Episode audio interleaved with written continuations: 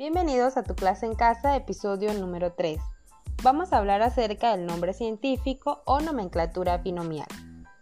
El nombre científico fue propuesto por la ciencia de la taxonomía y se usa para referirse a un taxón de forma única. Un taxón es el conjunto de organismos emparentados que han sido agrupados asignándoles un nombre en latín. El objetivo del nombre científico es el de poseer un único nombre para todo el mundo.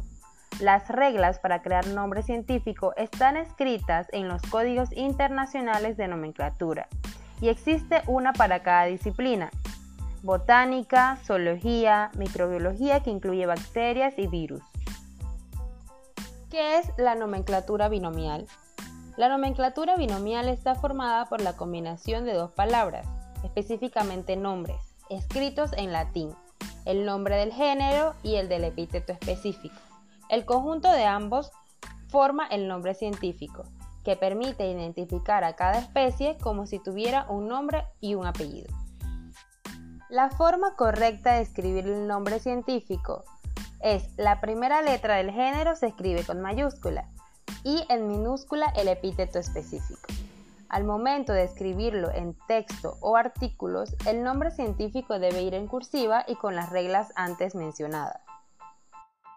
La persona que popularizó el uso de este sistema fue el botánico y físico sueco Carl Linnaeus, quien intentó nombrar todos los seres del mundo natural y le asignó a cada especie, animal o vegetal que conocía un nombre binomial.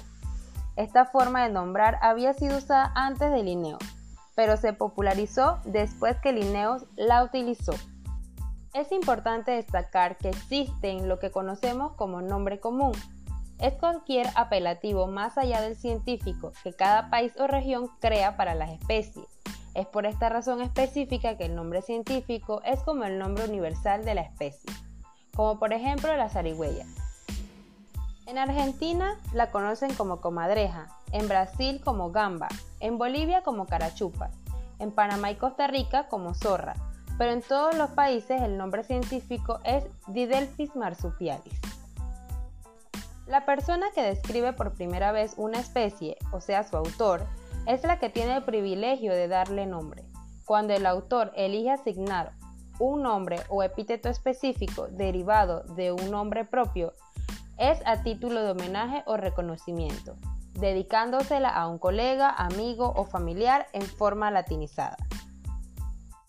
Para finalizar voy a mencionar algunos nombres científicos de animales comunes que deberían saber. El perro, nombre científico Canis familiaris. La gallina, Gallus gallus. El gato, Felis silvestris. La iguana, Iguana iguana. El jaguar, Pantera onca y el cocodrilo Cocodrilus acutus. Espero que haya sido de mucho aprendizaje y nos vemos hasta la próxima.